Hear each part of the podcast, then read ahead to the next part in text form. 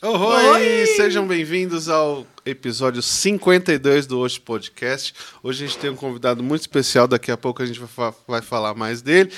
Vocês vão conhecer muitas coisas interessantes sobre o cenário do forró, né? Porque a gente fala mais, muito de forró né? aqui, né? E mais, Sim. exatamente. Mas antes a gente tem que dizer que esse projeto tem o apoio do segundo edital de fomento ao forró.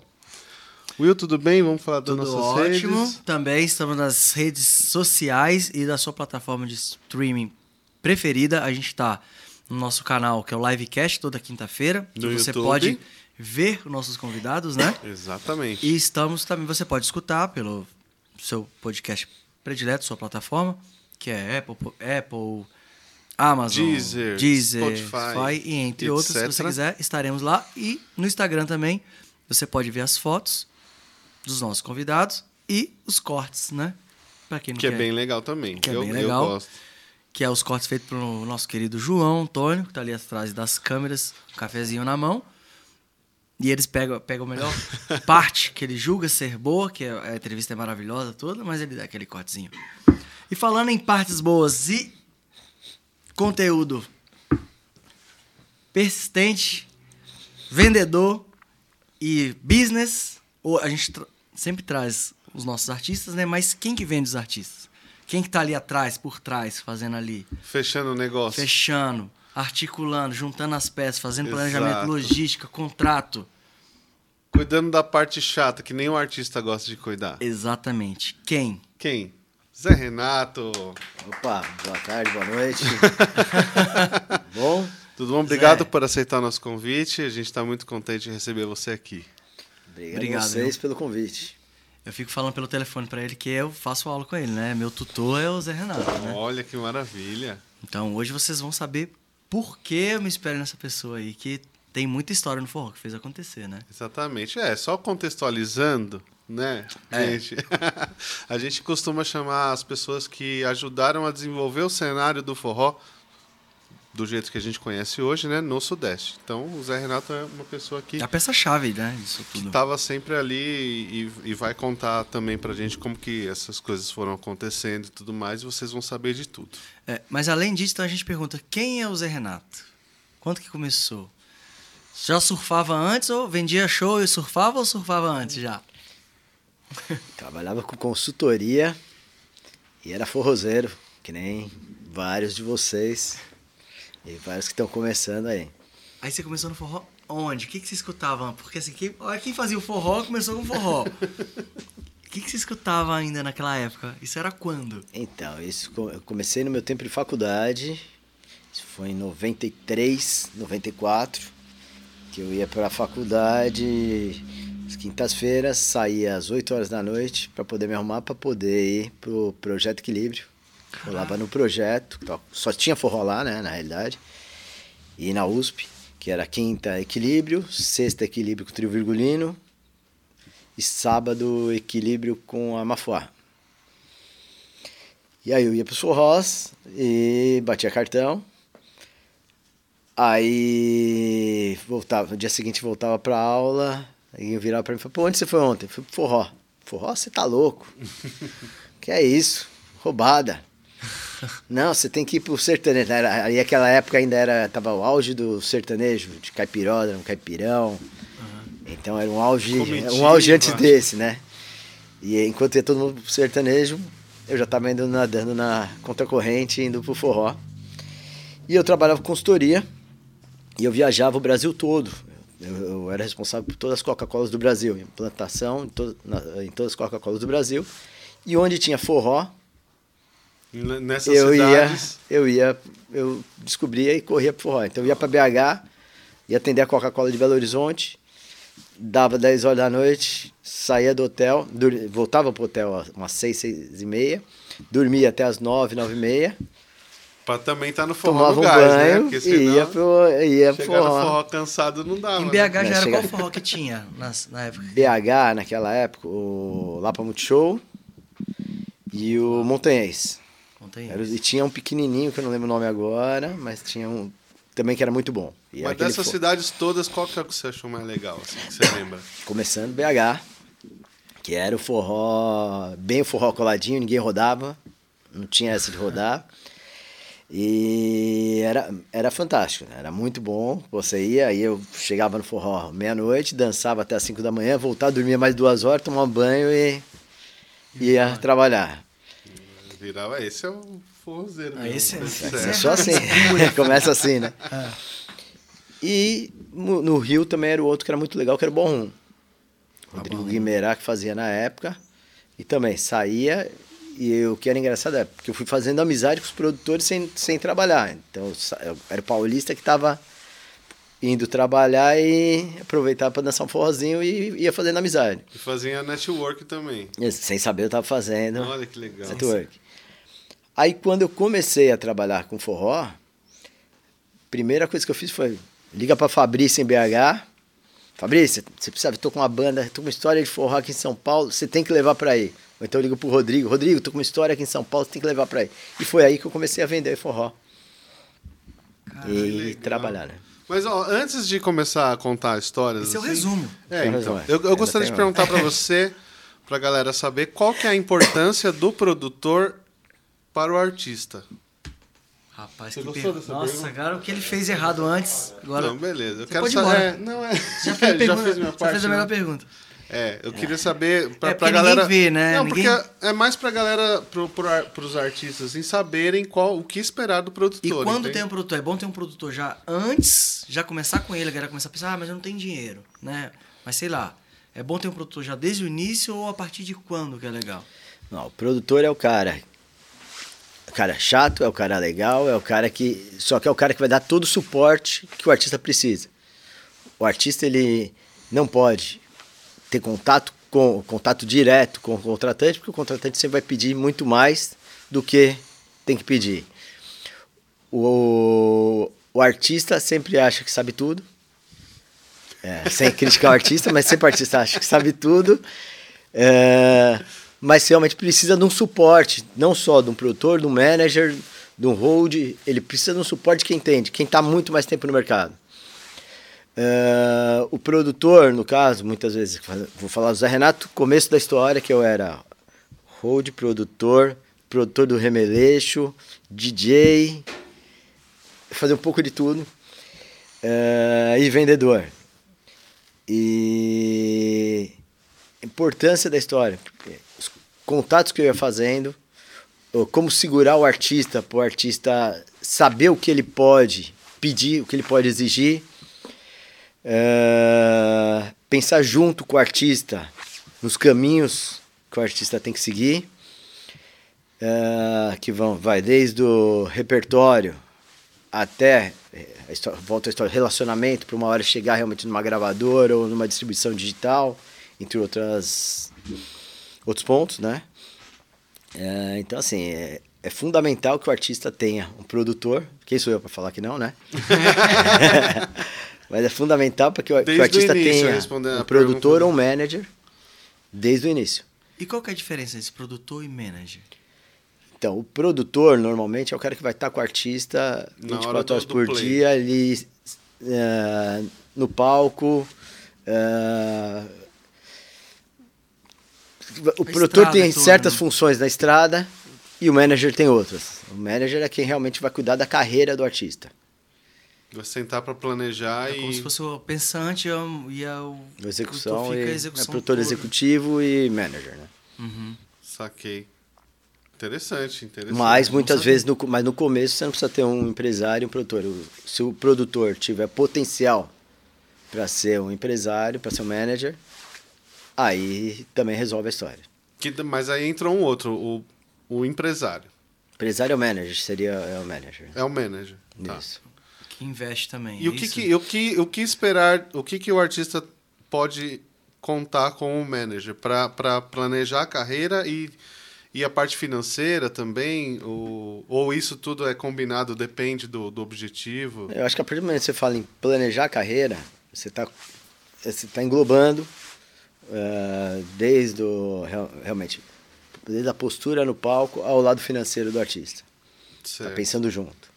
Ah, vamos atrás do investidor, vamos atrás de uma gravadora, vamos fazer Itaúnas, vou citar isso, vamos fazer Itaúnas, pensando que se eu fizer Itaúnas, eu vou. Eu estou só em São Paulo, vou fazer Itaúnas, eu vou abrir o mercado do Espírito Santo, de Minas, do Rio de Janeiro, São Paulo. Então, falando isso do, exatamente o que a gente fez na época do Fala Mansa. Ah, Certo. vamos fazer em Caraíva por 400 reais? Que nem eu fiz Fala Mansa em Caraíva por 400 reais? Você sabia disso? Vamos. No, o cachê da banda? Dois shows em Caraíva por 400 reais, depois do Forró Sacana, 1999 ou 98. Cada show por 400 reais. Entrando pra tocar às 6 horas da manhã, numa casa que chamava Pachá, na beira do mar ali. Eu nem sabia que tinha Pachá, tá vendo? Também não. Isso era 90 aí, que você falou? 98 ou 99. Não tinha, Cara. não tinha nem luz ainda. Lá direito, né? Não, era gerador. É, gerador. não tinha ainda. Caramba. Caraíva em 2016 tinha. Aí tinha um telefone ainda. É, eu acho interessante isso, porque as- ah, até ah, você tendo alguém que tem a experiência de, de, de carreira e tudo mais, para você saber o que, que vale a pena, até onde vale a pena você fazer um show que você de repente não está ganhando tanto, né? Ou, ou, Tá pagando pra tocar, né?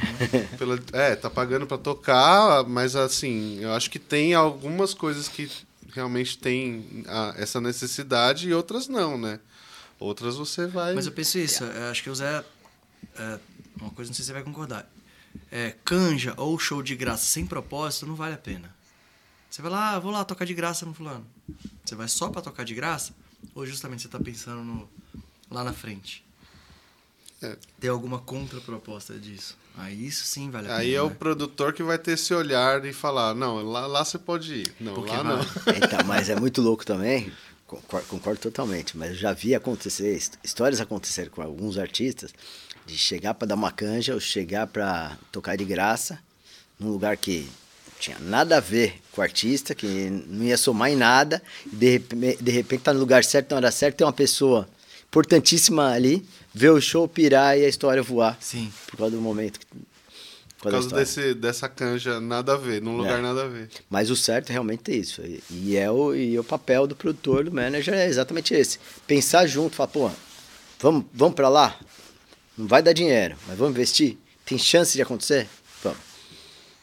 E aí você tem que também, quem é manager, produtor, tem que observar o artista e falar e, e acreditar né, que, que aquilo é bom e que vai funcionar, né? Ah, não, você não vai pegar qualquer. Tipo, qualquer artista. Ou, ou, ou rola isso. Tipo assim, o artista fala, quero um produtor. Vai lá e contrata um produtor, independentemente do trabalho ser. Então, na realidade, o primeiro produtor, para ele, tem que estar acreditando, porque o artista no começo não está ganhando dinheiro nenhum e o produtor também não vai ganhar dinheiro nenhum. Então, ele tem que gostar muito para poder para poder virar, né? Pra É, é poder uma- estar Tem junto. que se né? namorar ali, né? Tem que. Não, você tem que acreditar muito. Acho que o produtor tem que acreditar mais que o artista. Porque, cara, tem que acreditar. Você tem que ver um caminho onde não. É, porque vai ser no começo é bastante trabalho só, né? Não, e o artista às vezes procura quando não tem esperança também, né, Zé? Tem artista que é isso. Sim. Não tá vendendo nada, não tá fazendo show nenhum, aí procura Aí o produtor. fala. Aí você fala, putz, e agora? Aí você tem que tirar, fundo do, tirar do fundo do poço para É. poder. Não é fácil. Mas é, aí a gente tava falando de experiência, né? Claro que a gente tá falando quando começou a Fala Mansa, eles também não tinham experiência, né? E como é que foi? Foi sua primeira banda? Foi. Ou já tinha outras coisas? Já tinha experiência com outras coisas e fala, não, vou tentar aqui também. Não, minha vida inteira eu sempre fui público, né? Eu vivia os anos 80, na época do, do rock dos anos 80, a melhor fase da música. É, eu, eu fui público, então a- faz Paralamas, Ultraje, Capital, Titãs, Camisa de Vento. Eu vivia ali, eu, tinha, eu fazia, eu era promotor de balada na época, das- de matinê, naquela época. E eu pirava, ficava embaixo do palco, assistia, era toda semana eu tava em show. Então passei anos da minha vida em show. E tinha amigo, um amigo nosso, da, do Forró, inclusive, que faleceu há 10 anos atrás, que era chefe de segurança do Candaema, o Curti, que era amigo nosso da Vila Mariana. Ele, ele me via, a gente ia pra balada à noite, ia forró à noite, dia seguinte saía eu de terno e gravata, dirigindo com o joelho, dando nó na gravata, sempre atrasado, depois tomar pó de Guaraná para ir trabalhar. Encontrava com ele que estava começando a ser motoboy na época. Se encontrava parado no farol pô, Zé, você tem que ir pra noite, você tem que trabalhar com show, você tem que trabalhar com evento, é sua cara. Foram anos ele falando isso. E aí veio a história toda do. Vende show, vende show pra não, é. Consultoria, forró à noite, curtindo. Até que um dia o Kaká, também que foi meu sócio, que também era vivia no Candaema, que faleceu também, trabalhou com promoção, que é da mesma, mesma galera. O Kaká viajou com o Dior em 97, em 98 para Itaúnas, 97, 98 para Itaúnas. Ele foi dirigindo o carro pro Chamego. E ele foi dirigindo o carro pro Chamego.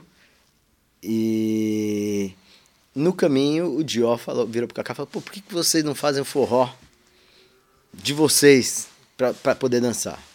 Porque nessa época, então a gente tá falando 94, foi quando eu comecei a dançar. Em 97 98 tinha forró de terça a domingo. Que nessa época era Paulinho e Magno que faziam os dois. Então em 94 quem fazia era o pessoal de sexta no, no Projeto Equilíbrio, o pessoal de, da USP, que é a história do forró universitário que vem da USP. Quem começou fazendo forró ali foi o Lalau, que foi dono do Radiola, o Mogi e mais uma galera que era da USP, que fazia veterinária na USP. E aí depois eles meio que se afastaram e aí o Paulinho Magno dominaram o mercado e eles faziam forró de terça a domingo. Então terça era panelinha baiana, quarta remeleixo, quinta galpão 16, sexta união fraterna, sábado remeleixo, domingo galpão 16. E o sábado era o único forró que tinha em São Paulo. O remeleixo tinha o pé direito baixo, era um calor absurdo, lotado, ficava gente para fora, pingava suor na cabeça, ficava dançando, ficava chão encharcado e o suor pingando. e aí o Dior era é só, imagina, só um forró de sábado e era a história começando a andar ali. E aí, o, nessa época, o equilíbrio tinha fechado. Tá? O professor Wagner tinha se afastado, estava o equilíbrio fechado e era essa a programação. E aí o Dior virou pro Kaká e falou, por que, que você não faz o forrozinho para poder, vocês poderem curtir? E aí veio a ideia de fazer, peguei o Kaká e o Speed, vamos fazer um forró junto no Galpão 16, forró para os amigos. Mas era uma história que não era para ganhar dinheiro, era para poder ter o forrozinho para dançar, já que lá não dava para dançar, um calor absurdo. E, e aí sentamos com o Paulinho, o Mago falou: seguinte, não queremos concorrer, não queremos concorrer com vocês, mas vamos fazer um forrozinho para para dançar. Lógico, a amizade durou Acabou ali. mas depois voltou. Ah, tá. É, e até teve uma história engraçada, porque eu não sei se foi Paulinho Magno na época. É, um dos dois, a gente foi no restaurante deles, tinha um restaurante em Pinheiros. Aí um dos dois falou: por que, que ao invés de usar os trios que a gente, as bandas de trios que a gente trabalha, por que, que vocês não lançam uma história diferente? Alguns anos depois a gente lançou, né? O desafio. ah. E. E aí, faltando um, um dia para começar o Galpão 16 com o trio Chamego, veio a notícia que o trio Chamego não ia poder tocar com a gente, que estava hum. proibido de tocar com a gente. Hum. E aí a gente saiu correndo, colocou o trio Bahia na primeira semana. E, tocava, e, e aí, lá do lado tinha o Radiola, e no Radiola tocava o trio Virgulino, que ainda estava pequenininha ali a história, tinha saído da veterinária, tinha saído do equilíbrio, tava meio, tinha meio que desaparecido, tocava no Radiola, sentamos com o Enoch, sentamos com eles e falamos, queremos o trio Virgulino. Aí na primeira semana não tinha como, colocamos o trio Bahia, a partir da outra semana, da outra semana começou o trio Virgulino todo sábado com a gente. Na mesma época, tinha um grupo de meninas, meninas forrozeiras que resolveram fazer forró também que era Serena, Serena e mais três meninas. E começaram a fazer o projeto Equilíbrio de sábado também. Então, então junto veio Galpão 16 e Equilíbrio de sábado. E logo depois veio o KVA. E aí a história foi indo. E nesse meio tempo aí fiz a, uma história no Galpão 16 e eu fui chamado para fazer o forró na Casa do Forró, que era uma casa do, no Butantã, estava inaugurando, e convidaram a gente para assumir a produção de sexta-feira. Toca Gandaieira, que era antigo Olho Vivo, a minha produtora hoje chama Olho Vivo, mas até 2003 era Gandaieira Produções, que era totalmente focado no forró. O logo era um triângulo. Então, essa aqui é um pouquinho da história. E aí fomos para casa do forró. Aí a casa do forró estourou, casa lotada, gente para fora, fui chamado para uma reunião, me deram a notícia que não ia precisar mais da gandaieira porque a casa estava virando. Hum. Então Olha. não precisava mais é da gente. Sempre assim. Que então, coisa. Muda anos após anos. É Exatamente. Assim. É assim. Foi assim que foi isso roda, depois depois foi samba rock. contrato por causa disso. E não adianta contrato nenhum. Aí, Muda. Experiência própria. Porque depois eu fui pro samba rock. Tem, Meu, fizemos um contrato com duas casas, viramos a história do samba rock de quinta, Teatro Março, com Faro Fino. né? Exatamente a mesma coisa. Putz. Tem que falar, olha. Você quer De saber a história depois casa? disso? De quinta. Eu, eu já fiz som lá. Sábado no Puta. de quinta. E, e era engraçado, porque eu não sabia que a galera é, tocou forró, e, e- só que antes tocou samba rock. E aí é uma galera muito diferente, assim, né? Uma da outra, mas, mas virava, né? Era a galera USP ali, né? Porque ali a galera da USP baixava em peso e a história foi indo, foi muito legal. Depois, a gente, se quiserem falar, a gente Legal. toca nessa história também. Porque a gente foi, aí foi pra casa do forró, essa história que é bem interessante, porque tomei uma rasteira. Isso foi na sexta, ele chamou, me chamou pra conversar na quinta, sexta não precisava de vocês.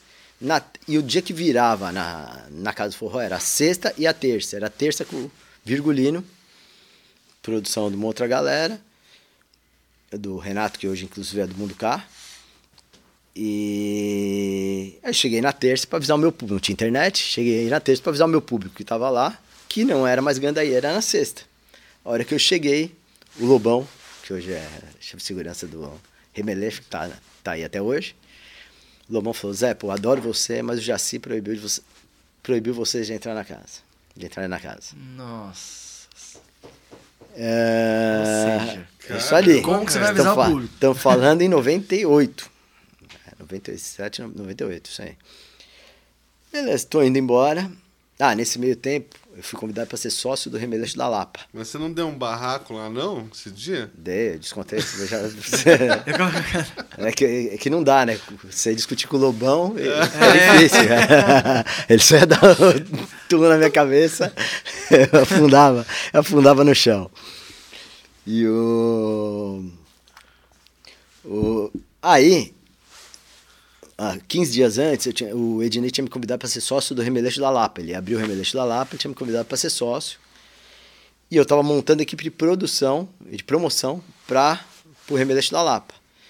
E eu, na época, eu fazia. Eu, comecei, eu, tava, eu tinha uma namorada que morava em Ubatuba, e eu estava indo direto para Ubatuba e comecei.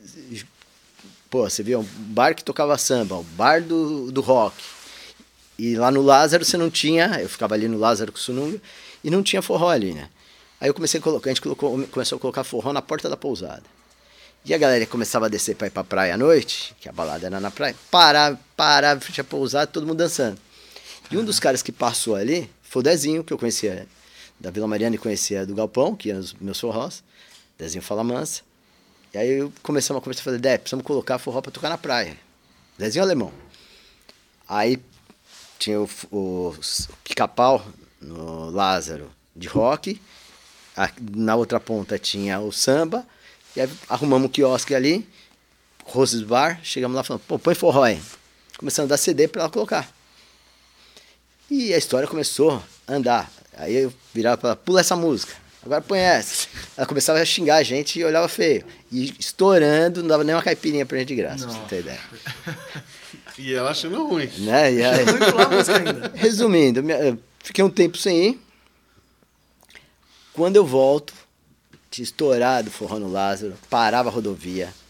É, até hoje não pode ter música ao vivo lá por causa dessa, por causa dessa história. E resumindo, nessas histórias do de- conversando com o Dezinho com o Alemão, eu convidei os dois para serem promotores do do Remeleixo da Lapa. Aí conversa, vai, vamos fazer promoção, você pega a sexta, te assume junto Gandaieira com vocês. E, e a história andando. Até que o. Nesse dia que eu chego na casa do forró, para dar notícia pro meu público que a gente tinha saído, encontro o Dezinho. Aí o Dezinho vira para mim e fala: acabamos de fazer uma- montar uma banda, pegamos segundo lugar no Festival do Mackenzie. E foi ontem isso, pegamos segundo lugar no Festival do Mackenzie. E é isso, beleza. Quando me chamaram para reunião e falaram que eu estava fora da sexta-feira, eu falei que eu ia quebrar o cara, mas não ia quebrar na porrada, que eu ia quebrar no trabalho. Beleza. Melhor resposta. Aí encontrei o Dezinho, sei lá que, fui embora. Aí o Dezinho foi pro, pra, pro Rei das Batidas, que tem ali na. que era quase em frente à casa do forró. E aí eu fui dar a volta no quarteirão, virei pra minha namorada e falei, Lia, eu acho que eu vou chamar essa banda pra tocar no Remeleixo toda terça-feira pra concorrer com a Casa do Forró. Voltei, desenho tava. Não, fui pro Rei das Batidas. Sentei no Rei das Batidas. Falei, Dé, o que vocês acham da gente fazer uma história com essa sua banda? Como chama mesmo? Ah, fala mansa, vamos fazer. Toda terça. E colocamos pra tocar. Isso foi em 90 e ainda. 97. 97. 90 98. Aí colocamos, aí senta, aí me apresenta o Tato, que eu já conhecia, porque ele ia nos meus forrós do Galpão. Porque eu, na ida, né, eu falei, peraí, o Dezinho é promotor do equilíbrio. O, o alemão é DJ do KVA. Eu já estava trabalhando a história deles como promotor exatamente pelo, Aham. pela galera que os dois conheciam. Então vamos fazer lá. E colocou, colocamos. Primeira semana no Remelejo deu 60 e poucas pessoas. Segunda semana deu, acho que 32 pessoas. E foi indo, caía, subia, caía, subia.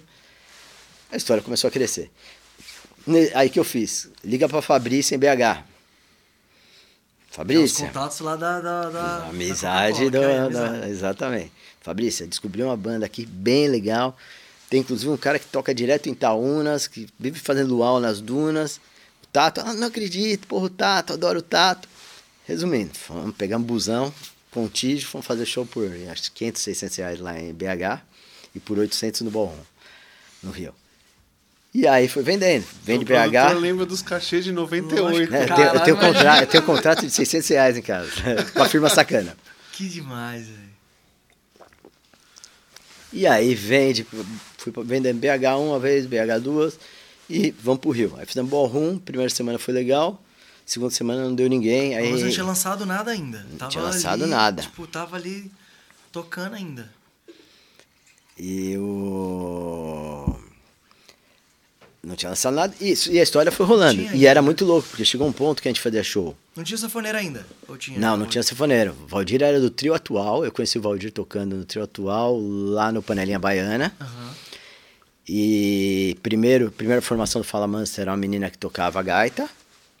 Segunda formação do Fala, a Lígia. Depois da Lígia veio um ba... saiu a Lígia, entrou um baixista. E aí ficava em cima, produtor no ouvido do artista. Vamos colocar, vamos colocar sanfona. Quem? Ah, eu indiquei o, o Valdir. Cara, que legal. É até engraçado, porque o Miltinho fala aquele que indicou, sei lá quem fala que É. indicou. É. Então, e eu lembro eu É ligando verdade, do, o eu lembro eu ligando falou. do, do orelhão do Remeleixo da Lapa, da porta do, do orelhão do Remeleixo da Lapa. Tinha um orelhão na frente, eu ligando pra tentar falar com o Valdir que eles tinham aprovado que tivesse um sanfoneiro. Caraca, ligando é muito bom. Então, engraçado, sabe? Foi. E aí eu comecei a vender. E aí veio a história. Aí piratearam um show no Montanhês do Fala Mansa. Em- a, gente tá, em estúdio aqui gravando o CD. E piratearam o show no Montanhês em MD. Jogaram pra CD. E a história rolando aqui, de repente você vê um negócio voando, vendendo milhões e milhões de discos. Você não tem ideia do que vendeu ali, Na né? as bancas da pirataria era. Porque é, você ia no shopping, É, tinha, você ia na, na- no posto de gasolina no interior do nada, de Minas, você tava o bendito disco ali. É, eu fiz parte desse aí que eu comprei. Eu Mas também, é verdade. cara, Interior de comprei. Minas. Não... Comprei, gente, desculpa. Eu sei de cor, de eu sei de Não, cor as e, falas. E o meu era ah, o. Não tinha a nada, um carimbo. uma impressão assim, meio. Acho que tava acabando a tinta da impressora. Então era um, um fala mansa assim, acho que só tinha umas. Azul claro. É, Não, era era tava bem clarinho, É. assim, bem. Ah. Então, você fa- sabe as falas. Então, na hora que que tocou shot coladinho ali, você lembra o Dezinho falando de BH que dançava todo mundo coladinho, É. que era diferente, vamos lustrar. Isso toda a mesmo, história ali era nesse mesmo. disco. E, e aí, nesse meio tempo, eu descobri que a- me, eh, me falaram que a Abril Music tava, com- queria lançar um CD de coletânea de forró. Toca sai correndo, você pe- peguei o CD do. Peguei duas músicas do Fala Mansa, que na época estavam prontas, que era Forró de Tóquio, Rindo à Toa, Show dos Milagres, que tava quase pronto. Saí correndo e levei na gravadora. Tinha tipo até 6 horas da tarde, de sexta-feira, para entregar. Isso que eu cheguei tipo 2 para 6, consegui entregar ali. E aí o Fala Mansa foi aprovado para uma coletânea de forró, que aí no caso foi Fala Mansa e Rastapé. E... O som do forró. É O som do forró. Exatamente. E aí, o ensaio, desse, ensaio do Som do Forró, dia 7 de fevereiro de 99. Mas você não tava com rastapé ainda, você só via. Não, porque a história do Rastapé, assim, eu tinha amizade com o Jair e com o Marquinho. E, o, e a gente andava tudo junto ali. E quando veio a história do Fala Mansa, os dois me chamaram e falaram, Zé, escuta isso aqui. Aí eu escutei Amor de Rastapé. E pirei na história. Achei, pô, achei demais. Falei, pô, mais uma história, mais um comercial. E aí, só que eu tinha exclusivo. É outra história, que o artista sempre acha que tem que ter, ser o empresário produtor exclusivo para ele. Não. Porque quando você abre o leque, você consegue trabalhar e um vai usando moeda de troca você vai fazendo movimento. Você vai, faz a história acontecer. E aí, como eu não podia ter nenhum artista, eu indiquei pro Léo, que era meu sócio na Gandaieira. E eu indiquei pro Léo, o Léo assumiu o Rastapé na época. Então cada um teve o seu, seu artista. Ainda tinha, a gente ainda tinha o Forró Mandacaru na época. E que ficou com o Speed. Isso, então foi o começo do, de- do, da, do empresariamento de artista dentro do, dentro do escritório. né? E. Voltando só, agora deu branco. Onde eu parei. A gente tava falando do, do agenciamento, mas na verdade é porque eu já ia Ah, te é. contar, perguntar. Então já, Que vocês- então já aproveita. É, porque. é, vou, vou, vou lembrar onde estava. É, a gente tava falando do agenciamento do, do, do Fala Mansa, aí eu perguntei. Estava gravando, só recapitulando, a gente parou. Gravando o disco do som do forró, que aí entrou e tal. Aí eu falei, e o rastapé. Beleza. Mas eu quero te perguntar uma coisa entre isso agora. É, a gente tinha no auge, que era Virgulino, Sabiá, não era isso? Nessa época que tava começando a história do Fala Mansa e Rastapé. Porque já tinham, né? Você tinha Quem os já vinha antes ali. deles? Era de banda Forró Sacana. Já Eu tinha acho que a banda foi Sacana um ano e meio, dois anos antes. Que foi a Do primeira vez que eu fui então, foi eles- Itaúnas, foi. Fui pra Itaúnas, acho que 97. E, e teve, teve Forró Sacana lá. E aí cheguei em São Paulo, o Magno fez São Paulo Forró Sacana. Que Foi Sacana estouro. primeiro que Fala Mansa ainda, é isso? Foi. Nossa, eu, Eu não sabia, eu achava que não. É Forró Sacana e Para Todos. Ah, para todos é do Era os dois. Moisés Marques, né? Do É filho do Geraldo Azevedo. Ah, tá. É Fino Trato, que é, que é do Moisés. Ah, e tinha o, ba... o, tinha o Baião. Como era? Baião de, De alguma quatro? coisa. Baião de quatro. Baião de quatro. Que não tinha Seminha. sanfona. Não, não era o Baião de quatro, não. Era o Baião de corda. Baião do de Rio. corda, do Rio. Baião de corda do Rio. Que não É. tinha sanfona. E que também veio antes. É, Ah, tá. gente passa depois, porque teve bicho de pé antes ainda, né? Então. Tá, e aí vocês começaram, aí foi isso. Aí entrou o sanfoneiro, Fala Mansa, aí vocês estavam já na, na, pra gravar no estúdio. É, e aí, a gente, aí eu tava falando que a gente teve um ensaio no dia 7 de fevereiro, que foi meu aniversário, que minha namorada fez uma festa surpresa pra mim, eu não fui. Porque era uma e meia da manhã, eu tava ensaiando, tava no Reverência da Lapa, en- ensaiando, fazendo ensaio pra esse disco. E, Ela deve ter ficado muito feliz. Cara, e nesse meio tempo eu fui demitido do escritório, porque eu trabalhava com consultoria. E sa- chegou a sa- sair uma matéria na Folha de São Paulo de pessoas que tinham dois empregos. E uma das pessoas que apareceu nessa matéria fui eu. Aí no outro Fala dia, que eu dormia, a história, chegava e dormia das 7 da noite às 10 e depois dormia das 4 da manhã às 8.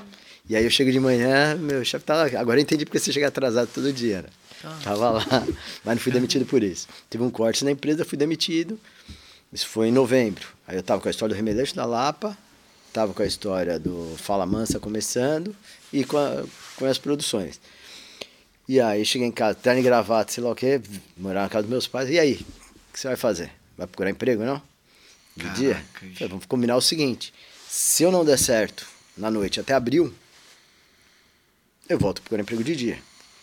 Nesse meio tempo veio toda a história e Fala Mansa explodiu em março, fevereiro, março. Nossa. Porque fevereiro foi a história da gravação. Aí eu sentei com a gravadora e falei, ó, seguinte, a história tá rolando, o CD tá pronto. Em BH tá estourado o disco pirata. Ou vocês lançam os dois, coletânea e mais o nosso disco, ou a gente vai ter que lançar independente. Aí na menor tiraram o Fala Mansa da coletânea, entrou o Baião, e aí lançou o disco do Fala Mansa. Aí chegou na hora de assinar na gravadora, quem que é o empresário? Quem- assina você como empresário. Aí eu virei empresário ali nesse. Ah, nessa- não, não que até era- então não era nada. Até então era produtor, vendedor, fazia um pouco de tudo. Aham. Que legal, Foi aí cara. que veio a, a história toda. Mas e aí? Aí, aí que vem, né? Porque o, o problema é. Você acha que esse, esse negócio do CD pirata ajudou? Ou seria melhor que. Porra, você ajudou. Tentando Ajudou, prender né? o cara. A gente armou pra prender o cara em BH. Pega telefone, vamos comp queremos comprar mil CDs e sei lá o que. Tudo armando pra prender o cara. Não conseguimos prender cara nenhum e foi bom pra caramba. Foi a melhor coisa que podia ter acontecido ali. Pro forró. É Realmente. bônus, né, cara? Você perde dinheiro, mas naquela época é, era a maior distribuidora que tinha. Mas era eu ainda pirata. quero achar esse cara e trazer ele aqui. agradecer ele. Então, Tem o cara, do cach... o, cara do ca... o cara do carrinho de cachorro quente de... do Montanhês. Acha alguém de BH daquela época que deve ter o telefone desse cara. É porque assim, antes tinha muito essa coisa assim, porque eu já tentei piratear alguns shows lá, quando eu fazia lá Forró Malino, por exemplo, lá no interior de Minas, meu pai tinha um som, eu falei, pai, grava esse show, mas é pra escutar em casa. Só que ao mesmo tempo não tem jeito, filho, você bota um CD ali, ó, acabou, já era. Ele se espalha. Eu não sei qual foi a intenção do cara, se era pra escutar alguma coisa, mas assim, o CD fez assim, ó. Eu, eu tenho fita cassete gravada de show do Virgulino, de 97 em casa, eu acho. MD de show, Então, tem um monte de coisa. Mas era muito louco, porque aí veio essa primeira história, queria prender o cara. E aí todo show, sempre a gente achava alguém com um MD escondido debaixo do pano. Aí eu ia tirar, ninguém vinha pra cima, pra cima ninguém, quase apanhava shows. Era Era, assim, era uma- cara, é. um problema atrás do outro. causa Esse negócio de gravar show. Aliás, é eu, eu tenho que registrar que eu sou muito triste porque o MD não virou. Porque o MD Também. era Muito. pô, Por que, que não virou, né? Era maravilhoso. Uma qualidade digital, um negócio quadradinho desse tamanho. Não, maravilhoso, gente. eu Pô, amava por quê? também. Porra, como Cabia DJ eu achava ótimo. Colocava, deixava tocando ali, programava, saia correndo e ia dançar. Você podia pagar, mano. Você podia pagar. E gravar por cima. Sensacional. Pô, vacilaram a galera aí, enfim. Veio o CD e acabou Você podia MD. voltar, você abre uma empresa de, de MD. É, MD pra carro, né? MD pra carro. é pô. É. Maravilhoso. É porque, eu- é, enfim. A gente vai. Vamos vamos pra essa ideia difícil. que, pô, o produtor o outro já tá É, aqui doido. Dá uma ideia dessa, aqui vai abrir é. empresa de áudio daqui a pouco. O E- piratear Mas todos como é que foi? shows. Aí essa ascensão aí, como é que você começou a.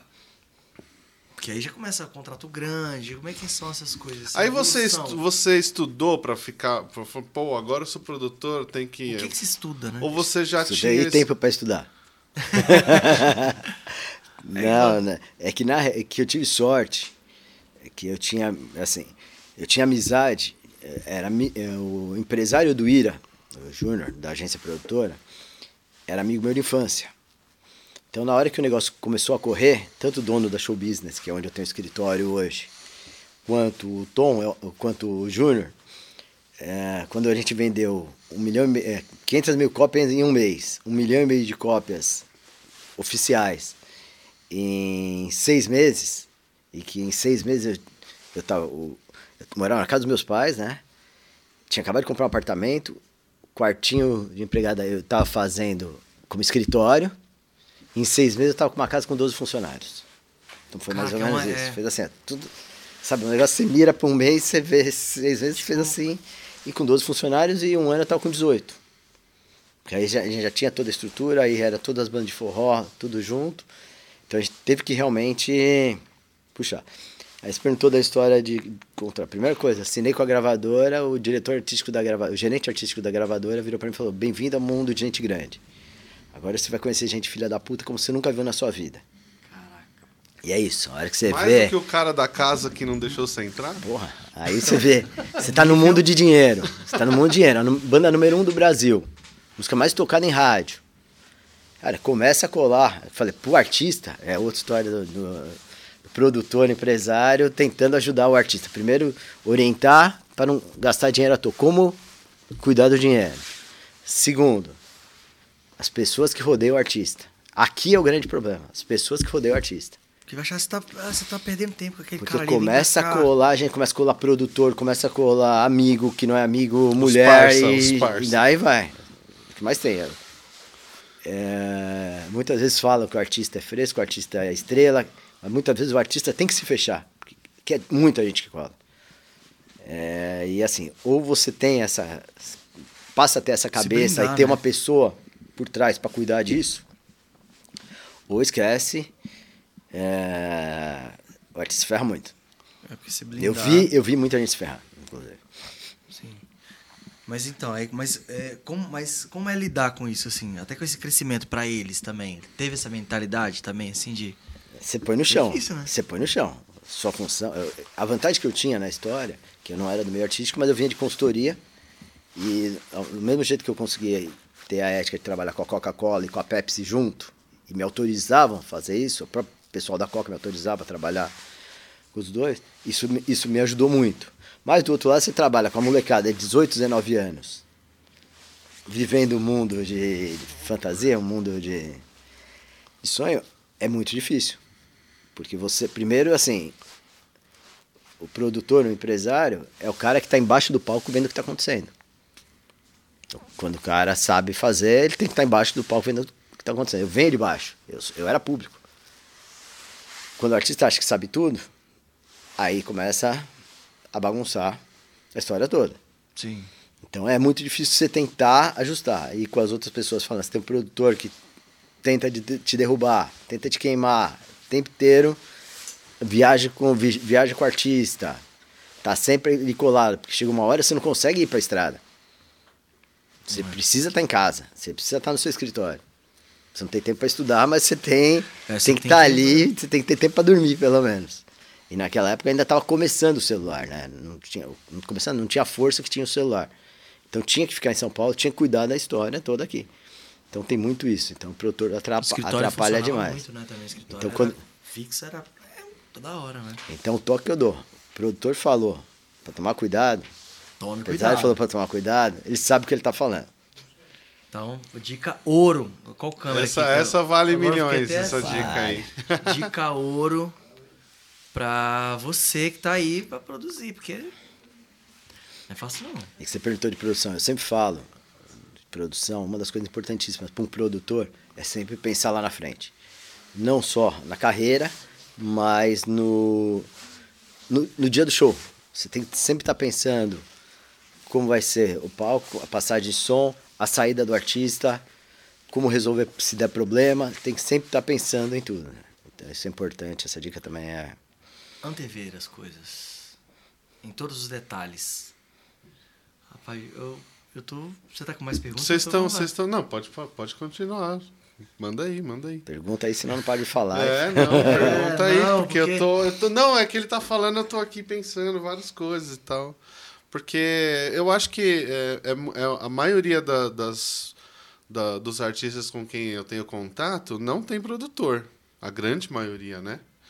E, e aí eu queria te perguntar, é, sei lá, eu tô nessas. Vamos supor que eu tenho uma banda, eu não tenho produtor, porque esse é um pensamento recorrente, né? Na maioria desses artistas que começaram. Não é nem que começaram agora, porque tem banda também que é muito antiga, né? Que não tem produtor, porque fala, pô. Mas eu não tenho grana para contratar um produtor. Então, dane-se. Então, vamos assim mesmo. Se um dia a gente. Se um dia a gente ganhar bem e tal, aí a gente bota um produtor. Qual que é a sua visão sobre essa sobre esse tipo de pensamento que eu acho que é super comum, é o mais comum, na verdade, você pensar assim. Então, o artista que pensa grande, o artista que pensa, eu acho que começa daí, né? O artista que quer, quer ter um futuro, já tem que começar a pensar grande. É, o duro é assim, é, duro é realmente, concordo, eu, eu acompanho muito artista novo, go, sempre gostei de lançar artistas novos, mas o problema tudo é que o artista novo não dá dinheiro e dá muito mais trabalho.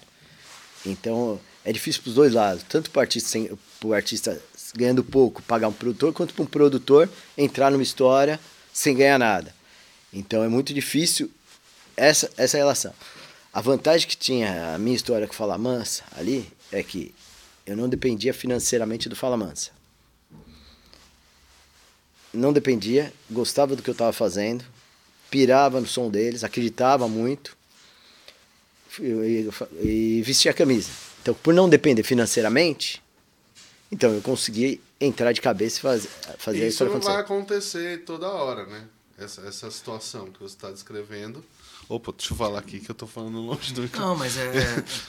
Não, essa situação, porque ele não dependia financeiramente do Fala Mansa, é, enfim, eles começaram, você começou su- o seu lance de produção musical de forró junto com o início da carreira deles também, né? Então, mais ou menos ali. Então, foi, foi vários fatores que foram. E, no, uh, e no, na, na vida mesmo, vamos, vamos chamar de vida real, não é assim, né? Tem várias coisas que não podem não bater para você ser um artista e falar, não, eu quero começar já com produção e tal. Então, aí o artista, quando está começando, o conselho que eu dou, quando não consegue um produtor, uma produtora grande, é procurar aquele amigo que é fã, que não depende da banda, amigo que é fã, que não depende da banda para se sustentar e que tem potencial Pra virar um produtor. para virar um produtor, para crescer junto. Legal. Que aí é o cara, o pau pra toda hora. Ah, cada um tem 20. São cinco, neguinho? Cada um tem 20%. Então, é mais um. Ele não tá no palco, mas ele é o quinto Ali, elemento. né? Quinto elemento. A dica pra essa vocês. dica é boa, hein, pessoal? Então. Vocês prestaram atenção aí? Então, ou seja, não é desculpa pra vocês não terem um produtor. e Não também é. podia fazer o sexto elemento, que é o técnico de som. Aí Que eu você acho fala uma importante coisa. Importantíssimo. Aí é Não, o sétimo de monitor, o oitavo iluminador. Pronto, vai cre... Gente, Ah, vamos esqueceu crescer do todo hold. mundo junto. É, já vamos crescer todo mundo junto. Acho que é. tinha que ser assim, cara. Não interessa, é minha opinião. Não, sim, Ah. sim. é. Porque às vezes Não, metade é- dos shows ruins que você faz já é metade. Não, porque eu, eu, é verdade. eu, eu falo isso. do- né? É, mas eu falo isso da produção porque eu tô, na verdade, me colocando no lugar. Eu, eu pô, você já vê. Pô, tem artista muito legal, que o som é muito legal. E aí, na hora que você vai assistir, você não consegue perceber o que o artista está querendo passar, porque a voz não sai, porque. Não, E que é Pô. o cara que vai virar produtor técnico depois e pode virar o sócio na história toda. tá vendo? Aí, ó. Gente, uma. Velho, tem, eu tava, quando vocês fizeram show no Pinheiros, eu tava lembrando que eu fiz Fala Mansa no Pinheiros, nesse, nessa época. Cara, eu não entendo nada de som, nada de mesa, meu ouvido é péssimo. Parece meu ouvido é- Eu não tenho agudo, eu não tenho agudo, não, eu não tenho agudo no, no ouvido. Tem muito Que é muito- agudo. Ah, ouvido péssimo de Não, ser. é muito ouvido rock and É, péssimo. não, a É, noite and inteira, a noite inteira, a noite inteira, a, noite, a vida inteira. É verdade. Com É, som no é, perde ouvido. mesmo. É. E. Só que naquela época era mesa analógica. Analógica. Acostumado com o remeleixo que eu subia lá e ficava ajudando a ajudar mais agudo aqui. Eu ia tentando, pelo som que eu conhecia, eu ficava tentando mexer. E eu falava, mas fui fazer o show no Pinheiros, sem técnico, sem nada. Era analógico. naquela Estourando. época, Né? tá? Era analógico ainda. Mesmo Só analógico. botãozinho. É. É Melhor, né? Porque com a digital aí que eu não ia conseguir mesmo. Ah, e Pinheiros. técnico bêbado, bêbado, muito muito louco na mesa e não conseguia tirar o som do Fala, mas ninguém entendia o que era forró, né? Ninguém sabia que era treino, a bomba, não conseguia tirar o som, eu tive que empurrar o cara e eu saí lá no meio da festa junina do Pinheiros, lotada, mexendo pra conseguir chegar no som do Fala Mansa. E, é tipo E- e eu- rolou, ficou bom. É, ficou bom, não sei se ficou bom, mas assim, funcionou, né? Tentei resolver. Mas foi aí, foi aí que ele falou, não, tem que ter técnico, não dá. Então você vai passando por fases. Que vai ter uma não, hora tem. certa. E uma coisa que é o ilu- o iluminador. O iluminador é importantíssimo pro show. Importantíssimo. Muitas não vezes vê as sobre pessoas isso, não né? querem, as pessoas não querem gastar com iluminador, e eu também era assim. Até que eu tive um artista que ele fala, não, tem que ter iluminador. E é outro, faz parte do show. É. Pô, Mas você aí dança é o- junto, cara. Você tá ali. então, é, mas é tá- interessante o lance do iluminador, porque assim.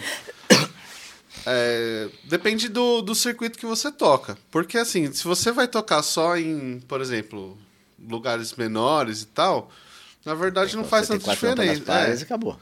Porém, quando você vai tocar num palco grande, com um monte de coisa, aí, cara, é, Você vê que se não- torna muito mais importante do que o próprio técnico. Não, mas é que tá, por exemplo, vamos supor. Mesmo que você tenha iluminador pra casa pequena, você chega lá, tem luz branca. Aí, aí tem as luzes lá, lá, que a, a chega apagado, faz igual você, só deixa uma luz roxa no fundo.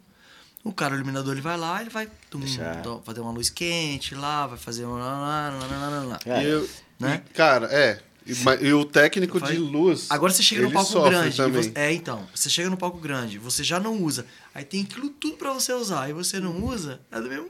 Não, Não, né? mas, mas aí que tá. Se o- você não o, tem iluminador, né? O cara. Meu, a gente faz shows aí, eu vejo, o cara chega, eu, eu passei o som inteiro, o cara da luz chegou comigo, tá ligado? O Marcinho, Beijo pra você. Beijo, Saudade, Marcinho. mano. O Marcinho tá lá em Portugal, danadão. Que legal. É, mano, e ele, chega, ele chegou comigo, eu montei o palco, passei o som, ele ficou lá, regulando os, os negócios lá. Fomos pro hotel, tomamos um banho e voltamos, o cara lá. Falei, caramba, velho. é. Porque quando você Nossa, pega é. um palco grande, é muito equipamento, né? Você tem que regular um coisa. por um e tal. Não sei como que é, né? Mas enfim. tudo, né? Mas você falou do pequeno também. É, é, muito, é que não tem como pagar. É, Né? sim. E eu lembro, o próprio Falamansa, no Remeleixo, quando vinha a música lá, Medo de Escuro. Cu- Então, quando você apaga, a, Aham. apaga a luz pra ver, acende a luz pra ver e apaga. Quem subia lá pra correndo na música era eu. Apagava, na hora do acende a luz, acendia, é, né? então, é, então, então você tinha que fazer, você tem que Fazer os dois, ficar né? com tudo. Porra, foda. E aí, tem, dia, o- tem dias o- que a gente acorda com medo escuro, né? Aí Aham. quando- Apaga. Pode crer. E aí você. Aí teve o primeiro CD, né? Do Fala Mansa. Aí teve o primeiro. Aí veio a história do Lança. Aí saiu com a. A gravadora saiu com 5 mil cópias. Aí tem aquela história do Zezé de Camargo lá do, do filme. Aham. Que ligava o orelhão, ficava. Era a gente Francisco. pedindo pra todo mundo ir bater nas lojas de que vendiam CD pra pedir o CD do Fala Mansa. Pra galera começar a comprar. Pedir em show, pedir. Porque como funciona? Como funcionava o mercado? Quando as pessoas batiam na loja e pediam o disco, Eles pediam o mais. vendedor pedia para atacadista. E o atacadista pedia para gravadora. E com isso, iam comprando uma porra de CD. Então saíram as primeiras 5 mil cópias. Senta com a gravadora, 5 mil. Não, é pouco. Não, só 5 mil, vamos fazer um teste. Vendeu antes de sair a 5 mil. Aí quando foi sair a segunda leva, teve uma greve da Receita Federal, não lembro greve do que, que foi. Demorou três meses para sair o CD. Quando saiu, já saiu com 250 mil cópias vendidas. Ou, sei lá se foi 250 ou 500 mil. Porque ninguém achava o CD. E todo mundo bateu, todo mundo pedindo. E realmente a história estava crescendo, crescendo. fora os que, os que a gente pedia para pedir ali. E aí foi quando veio 500 mil, 1 milhão em oito meses. Sensacional. Fora a pirataria. Aí você veio outro Fora lado. Ninguém queria tocar forró. Que nem não quer tocar forró em rádio hoje, também ninguém queria tocar ali atrás. É, então, isso que eu ia perguntar do mesmo jeito, porque tinha as outras, os outros ritmos, né? Que tocava na época era o quê? Mas era o sertanejo ainda? Não, o sertanejo já tinha caído, pagode tinha caído, funk tava querendo aparecer ali, tava chegando o funk, acho que é bom de Tigrão, alguma coisa assim. Tinha os axé pagode lá, os sambaduros da vida, que vinha Tchacabum, vinha alguma coisa por aí. Então vinha essas outras histórias crescendo, mas ninguém queria saber tocar forró. Forró não, forró. Por que você acha que não? Por quê? Porque o forró sempre foi muito preconceituoso. Quem, quem conta uma. Não sei se vocês já entrevistaram, que é legal entrevistar, é o pessoal da. O Beto da Tropical. O Legal. Beto tocou, o Beto tocou forró. O Beto parou de tocar forró porque o público do forró sempre foi muito radical. Muito talibã que gente fala, né? Tanto o pessoal do forró, quanto do rock, quanto do reggae. São três públicos que sempre foram muito radicais. Radical ele- no sentido de querer ouvir só aquele. Exatamente, Ah, o- só aquilo. só tipo, o- e se for pop, se for pop, o roots, se for pop, esquece. Se tiver uma pitada de pop, esquece. E, o, e ele conta isso, que eles tocaram forró, foi o programa que mais, foi a rádio que mais tocou forró, a mais segurou forró, só que eles tocavam um forró na programação entre o Luan Santana e entre um sei lá o quê. A galera do forró ligava descendo o pau na rádio. Xingando a rádio Caralho.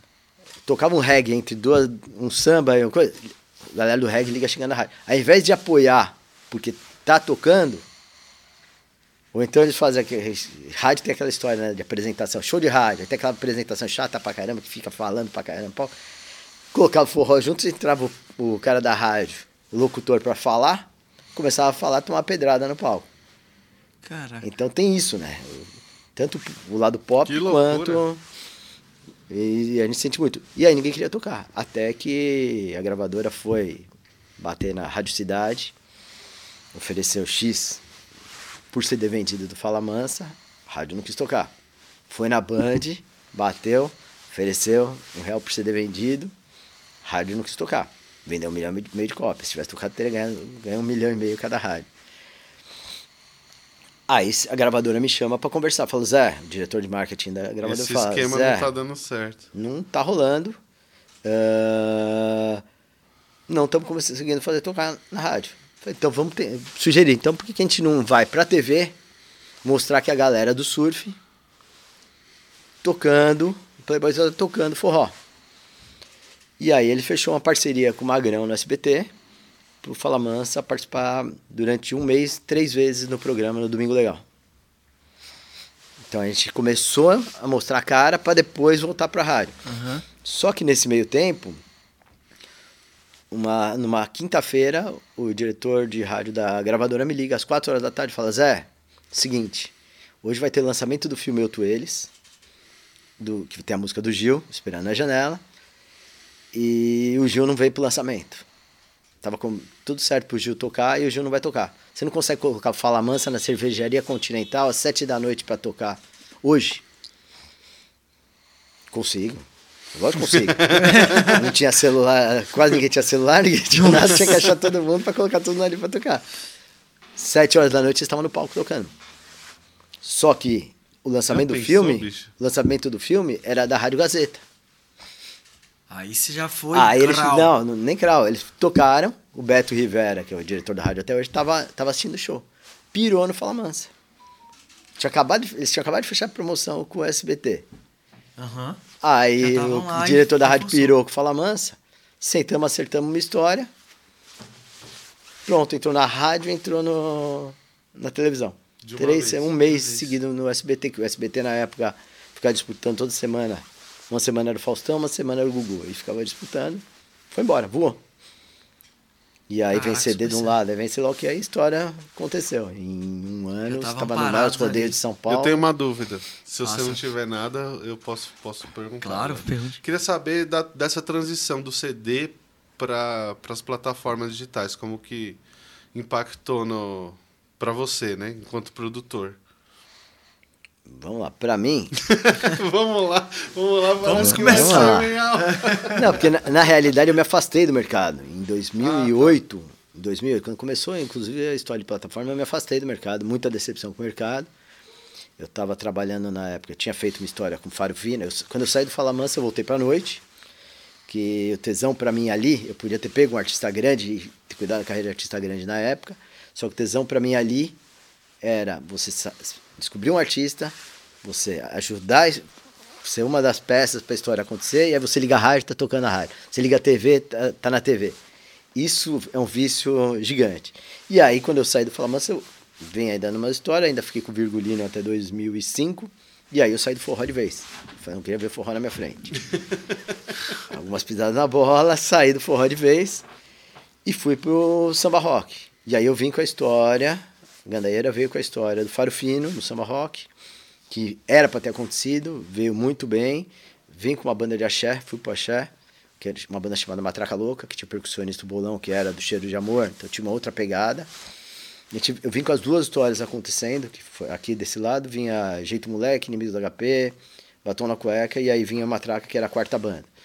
E daqui a gente veio fazendo história, que era Faro Fino, Samba Sonics, Clube do Balanço e os Opalas. E as baladas aqui, todas lotadas.